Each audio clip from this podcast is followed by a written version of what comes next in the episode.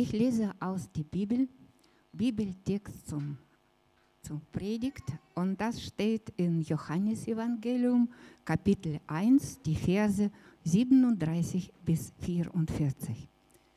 An dieser Stelle berichtet Bibel uns äh, über, also davon, dass Lazarus, ein persönlicher Freund von Jesus, ist gestorben leider. Und so steht Jesus vor seinem Grab. Und ganze Menge Leute haben sich versammelt und warten, was passiert. Aber einige meinten, den Blinden hat er, dem, äh, den Blinden hat er sehend gemacht. Hätte er nicht verhindern können, dass Lazarus stirbt? Aufs Neue wurde Jesus zornig. Er ging zum Grab. Es bestand aus einer Höhle, deren Zugang mit einem Stein verschlossen war. Nehmt den Stein weg, befahl er. Martha, die Schwester des Toten, wandte ein. Hier, der Geruch, er liegt doch schon vier Tage im Grab. Jesus sagte zu ihr, ich habe dir doch gesagt, dass du die Herrlichkeit Gottes sehen wirst, wenn du nur Glauben hast. Da nahm sie den Stein weg. Jesus blickte zum Himmel auf und sagte, Vater, ich danke dir, dass du meine Bitte erfüllst. Ich weiß, dass du mich immer erhöhst, aber wegen der Menschenmenge, die hier steht, spreche ich es aus, damit sie glauben, dass du mich gesandt hast. Nach diesen Worten rief er laut, Lazarus, komm heraus. Der Tote kam heraus. Seine Hände und Füße waren mit Binden umwickelt und sein Gesicht war mit einem Tuch verhüllt. Jesus sagte, nehmt ihm das alles ab und lasst ihn nach Hause gehen.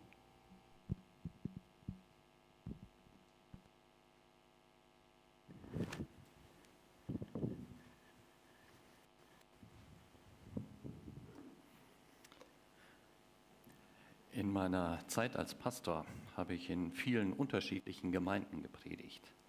Und es ist immer irgendwie etwas Besonderes, zum ersten Mal vor einer Gemeinde zu stehen und dort zu predigen. Auch wenn ich hier ja schon einige Zeit zur Gemeinde gehöre, stehe ich trotzdem heute zum ersten Mal hier vorne. Aber eins ist immer das Gleiche, nämlich, dass wir miteinander auf Gottes Wort hören, dass wir miteinander darum bitten und dass wir es miteinander erleben, dass Gottes Wort lebendig wird, dass Gottes Wort uns begegnet, uns anrührt in unseren Herzen. Und dafür möchte ich beten. Herr Jesus Christus, wir danken dir für dein Wort, das du uns gibst. Und wir bitten dich, dass dieses Wort uns heute erreicht, dass dieses Wort unsere Herzen anrührt. Danke, dass du in unserer Mitte bist. Amen. In den letzten Wochen mussten sehr viele politische Entscheidungen getroffen werden. Irina hat eben schon darauf hingewiesen. Wenn ich so zurückdenke an den Januar und den Anfang Februar, wie viele Treffen, Beratungen, Reisen von einer Hauptstadt zur anderen hat es da gegeben. Reisen nach Moskau, das Treffen mit Putin an diesem riesigen Tisch dann wieder Treffen in Brüssel oder in Washington, die Sicherheitskonferenz in München und zwischendurch die Treffen natürlich auch in Berlin mit der Regierung, mit dem Kabinett, mit dem Sicherheitskabinett. Und ich kann mir vorstellen, dass es noch viel mehr Treffen gegeben hat, von denen wir gar nichts wissen. Und vor allem kann ich mir vorstellen, dass ganz oft darüber geredet wurde, was sollen wir tun? Was ist jetzt dran? Das Ziel war ja die ganze Zeit, wie können wir einen Krieg in der Ukraine verhindern? Und eigentlich war klar, Deutschland und viele andere Länder versuchen alles, um die Krise auf diplomatischem Weg zu lösen. Und Deutschland, und das war auch klar, Deutschland schickt keine Waffen in die Ukraine. 5000 Helme, die sollten es dann sein. Doch dann am, 5, am 24. Februar wurde klar, dass in Moskau schon längst eine Entscheidung zum Krieg getroffen worden war. Dass wahrscheinlich schon Wochen vorher klar war, dass dieser Krieg stattfindet und dass alle Bemühungen, alle Gespräche im Vorfeld vergeblich waren. Putin hatte die Entscheidung wirklich längst getroffen. Er hat die Entscheidung getroffen, dass er die Ukraine angreifen würde. Und es war klar, dass diese Entscheidung Tausende von Menschenleben kosten würde. Und ab dem Tag stellte sich für, auch für Deutschland die Frage ganz neu, was sollen wir tun? Und es wurden zusätzlich zu den Sanktionen Dinge beschlossen, die vorher für unmöglich gehalten wurden. Es wurden doch Waffen an die Ukraine geliefert.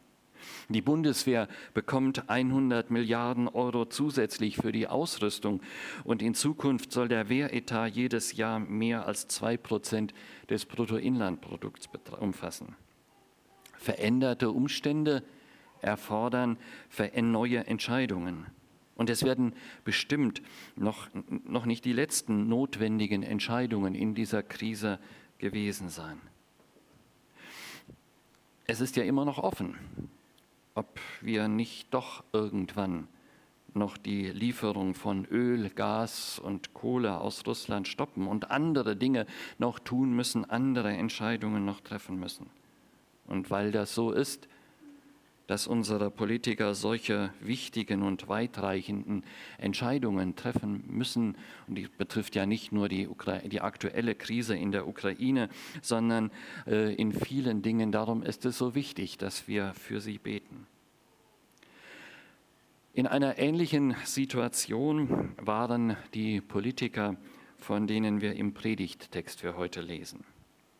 Manche haben diesen Abschnitt äh, aus dem Johannesevangelium vielleicht am Montag in ihrer täglichen Bibellese gelesen. Ich lese aus dem Johannesevangelium Kapitel 11 die Verse 45 bis 54 und den Vers 57. Viele Leute aus der Stadt, die zu Maria gekommen waren und alles miterlebt hatten, kamen zum Glauben an Jesus. Aber einige von ihnen gingen zu den Pharisäern und berichteten ihnen, was er getan hatte.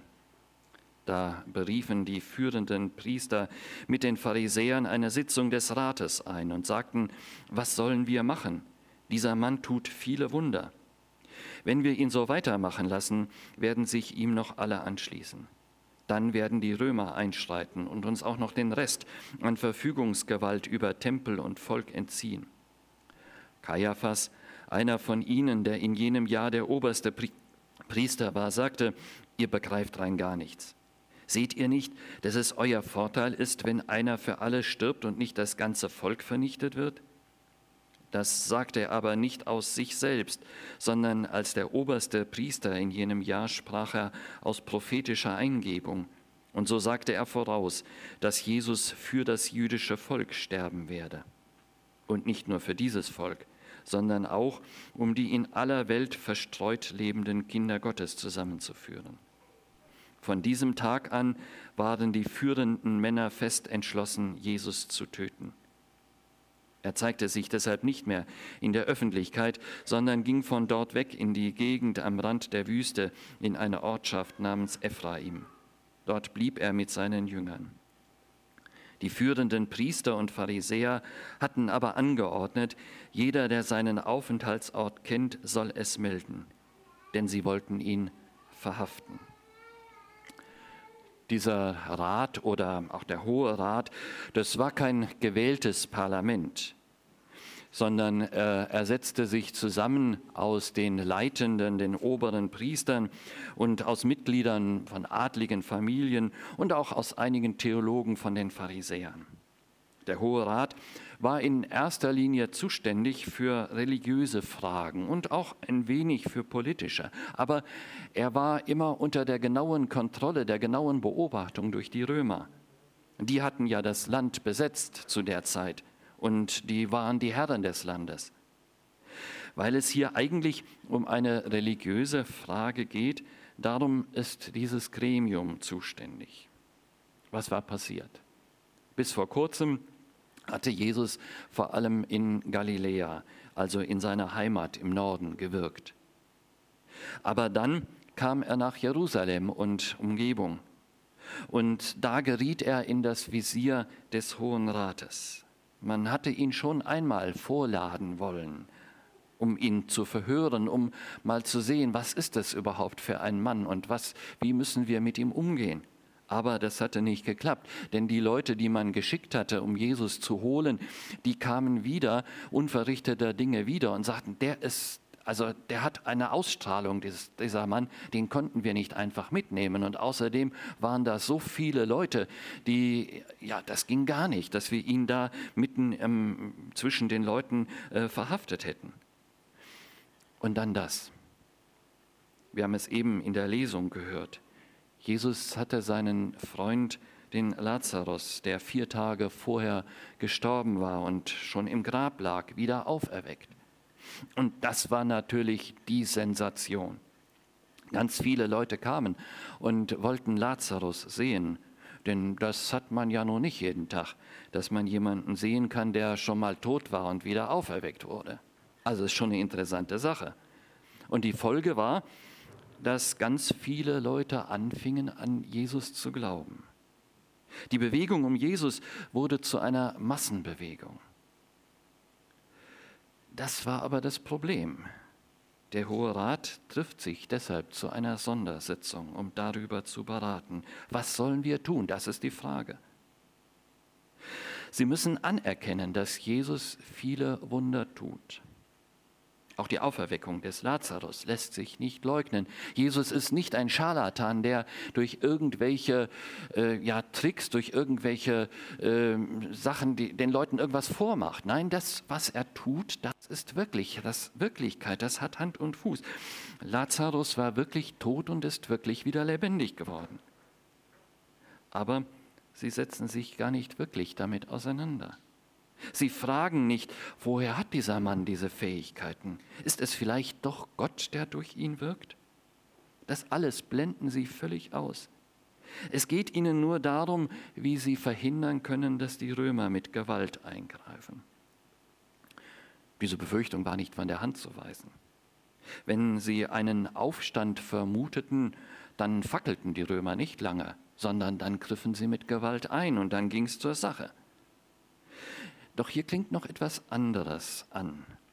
Die Mitglieder des Hohen Rates befürchteten, dass sie dann von den Römern entmachtet würden. Dass die Römer dann eingreifen, dass die Römer ja ihnen das wegnehmen, was sie sich so erarbeitet haben. Dann werden die Römer einschreiten und uns auch noch den, den Rest an Verfügungsgewalt über Tempel und Volk entziehen. Das ist ihre Angst, dass sie, dass sie entmachtet werden von den Römern. Und die dominiert, diese Angst dominiert. Und die lässt sie nicht danach fragen, was will Gott denn? Und dann, dann sagt Kaiaphas oder auch Kaiphas, der oberste Priester, der Leiter der Sitzung, wie er den Beschluss äh, für den, vom, im Rat äh, herbeiführen will. Seht ihr nicht, dass es euer Vorteil ist, wenn einer für alle stirbt und nicht das ganze Volk vernichtet wird? Kaiphas ist Politiker durch und durch. Der weiß, was politisch machbar ist. Der weiß, was politisch dran ist, was durchsetzbar ist und vor allem, wie man sich auch mit den Römern gut stellen kann. Er ist seit Jahren im Geschäft. Das ist ein Vollblutpolitiker. Seine Vorgänger, die waren alle im Durchschnitt ungefähr so drei, höchstens vier Jahre im Amt, auch die, seine Nachfolger wieder. Dann wurden sie von den Römern abgesetzt, weil die nicht mehr klarkamen miteinander. Nur Kaiphas, Der ragt heraus aus dieser ganzen Menge von hohen Priestern. Der hält sich insgesamt 19 Jahre, also sechsmal so lang wie seine Kollegen in der ganzen Zeit. Der kann Politik. Und der kann auch politische Entscheidungen so herbeiführen, dass die Römer damit einverstanden sind. Obwohl er der oberste Priester ist, der eigentlich dafür zuständig ist, dessen Aufgabe es eigentlich ist, dass er das Volk mit Gott in Verbindung bringt, dass er dem, den Menschen, dem Volk Gott nahe bringt. Der fragt nicht nach Gottes Willen. Er opfert den einen, den einen, der durch die Auferweckung des Lazarus gezeigt hat, dass er das Leben bringt, dass er den Tod überwindet. In sein Bild, in das Bild, das Kaiphas hat von dem, was politisch dran ist, da passt dieser Jesus nicht. Auch Kaiphas hat im Blick, dass es für ihn und den Hohen Rat besser ist, wenn Jesus beseitigt wird. Seht ihr nicht, dass es euer Vorteil ist, wenn einer für alle stirbt und damit auch sein Vorteil, er bezieht die anderen ein und sagt euer Vorteil, aber er meint natürlich auch seinen persönlichen. Und so beschließt der Hohe Rat, dass Jesus sterben muss. Und kurz darauf wird Jesus zur Fahndung ausgeschrieben. Es sind also politische Gründe, die den Hohen Rat zu diesem Entschluss kommen lassen. Man sieht in Jesus eine Gefahr, eine Gefahr für sich selbst, für die eigene Position, die eigene Macht und eine Gefahr für den Tempel und das Volk. Die Verantwortlichen setzen sich nicht wirklich mit Jesus auseinander. Sie fragen auch nicht, ob Jesus vielleicht doch von Gott gesandt sein könnte. Sie sehen nicht, dass Jesus mit seinen Wundern und auch mit seiner Botschaft den Menschen dient, dass er Bote des Lebens ist dass er die Menschen zum Glauben an Gott führen will. Obwohl in diesem Gremium, auch das müssen wir äh, sehen, in diesem Gremium auch sehr, sehr fromme Leute gewesen sind. Die fromme Leute, die im Alten Testament, also in ihrer Bibel, wirklich zu Hause waren, die weite Teile davon auswendig kannten. Trotzdem, Trotzdem scheint auch niemand von diesen frommen, theologisch gebildeten Leuten auch nur Fragen in diese Richtung gestellt zu haben. Nikodemus, der er Jesus in der Nacht zu Jesus gekommen war und sich mal mit ihm unterhalten hatte, der hatte bei dieser anderen Gelegenheit mal gefragt, wie ist es eigentlich mit unserem Gesetz? Und da hatte er so richtig von den anderen so richtig einen drüber gekriegt. Hier fragt niemand mehr, wie ist es denn mit dem, was wir im Alten Testament, was wir in der Bibel lesen. Nein, man bleibt ganz allein auf der politischen Ebene und glaubt, dass man die Sache Jesu auf diese Weise erledigen kann. Was sollen wir tun? Man glaubt, die richtige Antwort gefunden zu haben und damit die Sache Jesu ein für allemal erledigt zu haben, indem man den Tod Jesu beschließt. Doch Johannes weiß, dass hinter dieser politisch motivierten Entscheidung noch etwas ganz anderes steht. An zwei Dingen wird es deutlich. Einmal, Jesus ist der Herr. Jesus ist der Herr. Nach dem Beschluss des Hohen Rates zieht Jesus sich mit seinen Jüngern zurück. Ob er gewarnt wurde oder ob er vielleicht eine Ahnung hatte, was da beschlossen sein könnte, das wissen wir nicht. Auf jeden Fall, Jesus geht an einen abgelegenen Ort mit seinen Jüngern, an einen abgelegenen Ort am Rand der Wüste. Man weiß nicht genau, wo dieser Ort ist, aber wahrscheinlich so ungefähr 20, 25 Kilometer nord-nordöstlich von Jerusalem. Das zeigt, Jesus ist den Menschen nicht ausgeliefert. Auch wenn sie wie der Hohe Rat die Macht haben, seinen Tod zu beschließen, ihn zur Fahndung auszuschreiben. Jesus gibt sich erst dann in die Hand der Menschen, wenn er von Gott her weiß, dass seine Zeit dazu gekommen ist. Bei Lukas lesen wir von dem Moment, als Jesus seine Heimat in Galiläa verlässt und sich auf den Weg nach Jerusalem macht. Er weiß, was ihn dort erwartet und er entscheidet sich zu gehen. In Lukas 9, Vers 51 lesen wir, als der von Gott bestimmte Zeitpunkt näher rückte, an dem Jesus in den Himmel aufgenommen werden sollte, fasste er fest in den Blick, was auf ihn zukam und machte sich auf den Weg nach Jerusalem. Jesus weiß, was auf ihn zukommt. Und er entscheidet sich, diesen Weg zu gehen. Es ist nicht ein blindes Schicksal, das ihn ereilt. Er wird auch nicht von der List der Menschen überrumpelt oder muss vor ihrer bösen Macht kapitulieren oder nach einer großen Jagd durchs Land mit äh, Soldaten und Polizei hinter ihm her äh, wird er dann irgendwann schließlich gefangen genommen. Nein, Jesus ist und bleibt der Herr. Der Herr über sein Leben.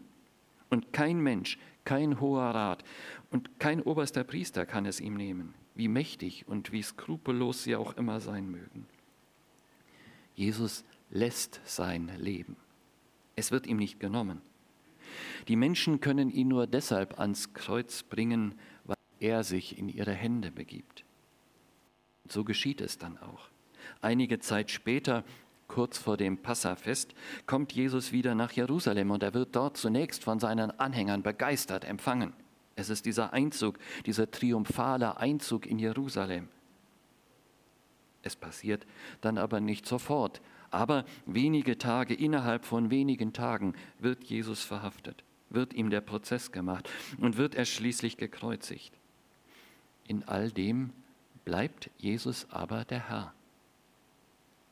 Und er stirbt, weil er weiß, dass es Gottes Weg ist für ihn, weil er weiß, dass es Gottes Weg zum Leben für die Menschen ist.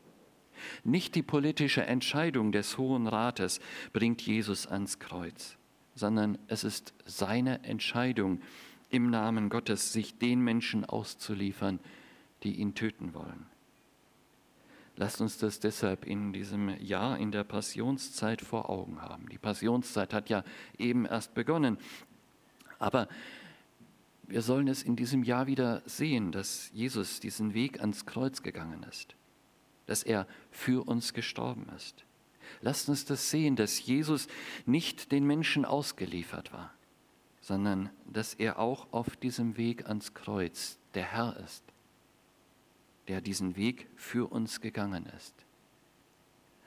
Ein zweites sieht Johannes hinter dieser politischen Entscheidung des Hohen Rates, vor allem hinter dem Wort des Kaifers. Johannes empfindet dieses Wort als ja als prophetisches Wort. Nicht, dass Kaiphas ein Prophet wäre, so mit Jesaja, Jeremia oder den anderen alttestamentlichen Propheten zu vergleichen. Nein, mit diesem, aber mit diesem Wort, das den Ausschlag gibt, um den Tod Jesu zu beschließen, spricht er, ohne es zu merken und auch natürlich ohne es zu wollen, aus, was Gottes Absicht ist mit dem Tod Jesu.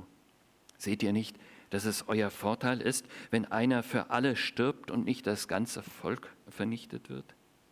Für Johannes ist klar. Damit sagt er aus, dass Jesus für das jüdische Volk sterben werde. Und nicht nur für dieses Volk, sondern auch, um die in aller Welt verstreut lebenden Kinder Gottes zusammenzuführen.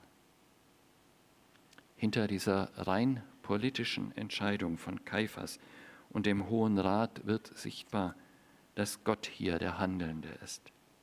Dass Gott mit seinem Plan zur Erlösung der Welt zum Ziel kommt. Und dass eine Entscheidung, die Jesus als Störenfried aus dem Weg räumen will, dass diese Entscheidung Gottes Plan nicht zunichte machen kann.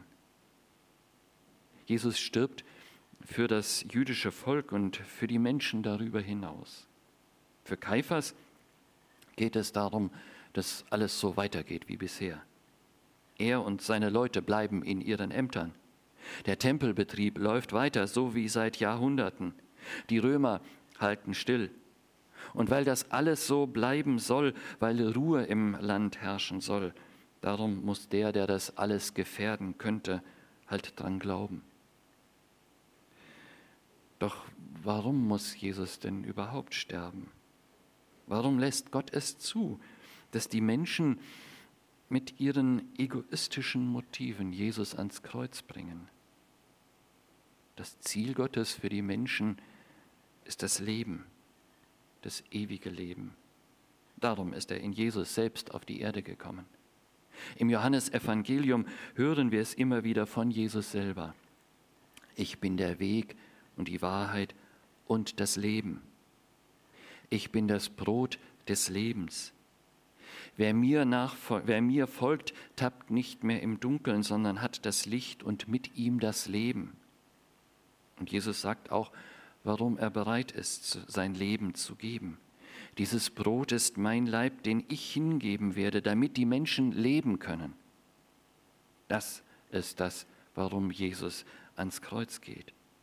Dass Jesus gekommen ist, um das Leben zu schenken, das ist kurz vorher in der Auferweckung des Lazarus sichtbar geworden. Jesus ist gekommen, um den Tod zu überwinden. Und sichtbar wird es durch sein machtvolles Wort, mit dem er Lazarus von den Toten auferweckt. Die Auferweckung des Lazarus ist ein Zeichen für den Einbruch des Lebens in diese Welt des Todes durch Jesus. Und endgültig sichtbar wird es werden, wenn Gott ihn nach seinem Tod am Kreuz von den Toten auferweckt. Jesus wird sterben, damit in seinem Tod und in seiner Aufer Auferweckung der Tod endgültig besiegt ist. Das bedeutet nicht, dass alle äh, Menschen, die sterben, so wie Lazarus vier Tage später wieder auferweckt werden. Nein, Sterben und Tod gehören immer noch zu dieser Welt. Jesus sagt es auch der Martha, der Schwester von Lazarus. Ich bin die Auferstehung und ich bin das Leben. Wer an mich glaubt, der wird leben, selbst wenn er stirbt.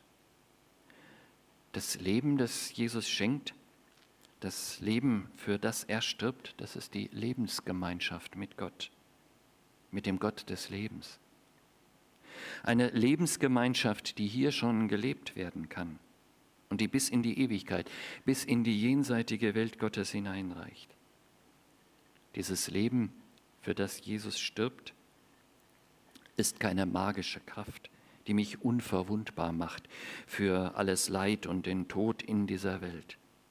Dieses Leben ist Teilhabe am Leben Gottes, dem Ursprung des Lebens. Es besteht in einer personalen Beziehung zum, mit dem Vater und dem Sohn. Dieses Leben ist Geschenk und Aufgabe zugleich. Jesus fasst es so zusammen, wer mit mir verbunden bleibt, also wer in mir das Leben hat, wer mit mir verbunden bleibt, so wie ich mit ihm, der trägt viel Frucht. Das hat Auswirkungen, dieses Leben von Jesus, das in mir ist, das in meinem Herzen ist, das hat Auswirkungen in meinem Leben. Das Leben ist mehr als das Leben, das Jesus dem Lazarus geschenkt hat. Nein, das Leben, das aus Gott ist, das wird sichtbar werden in unserem täglichen Leben. Wenn wir davon reden, warum Jesus gestorben ist, dann sagen wir meistens, er ist für unsere Sünden gestorben. Das ist richtig. Aber Johannes zeigt uns hier noch einen anderen Aspekt. Jesus stirbt, damit wir leben damit wir das Leben Gottes haben. Das ist das, was Kaiphas und der Hohe Rat nicht für möglich gehalten hätten. Dass ihre Entscheidung, die sie so allein nach politischen Gesichtspunkten getroffen haben, dass diese Entscheidung, mit der sie den Tod eines Menschen beschlossen haben, dass diese Entscheidung das Leben für die Welt bedeutet. Das ist das Zweite, das ich mir wünsche für die Passionszeit in diesem Jahr dass dich das in dieser Zeit begleitet. Jesus geht den Weg ans Kreuz, den Weg in den Tod, den Weg in die Auferstehung durch Gott, damit ich lebe, damit ich leben darf. Darum geht Jesus in den Tod, damit ich das Leben Gottes jetzt schon habe. Das jetzt schon Wirklichkeit wird, was Jesus der Martha sagt. Ich bin die Auferstehung und ich bin das Leben. Wer an mich glaubt, der wird leben, selbst wenn er stirbt. Und wer lebt und an mich glaubt, wird niemals sterben.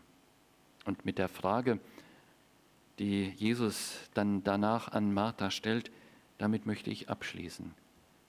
Glaubst du das? Amen.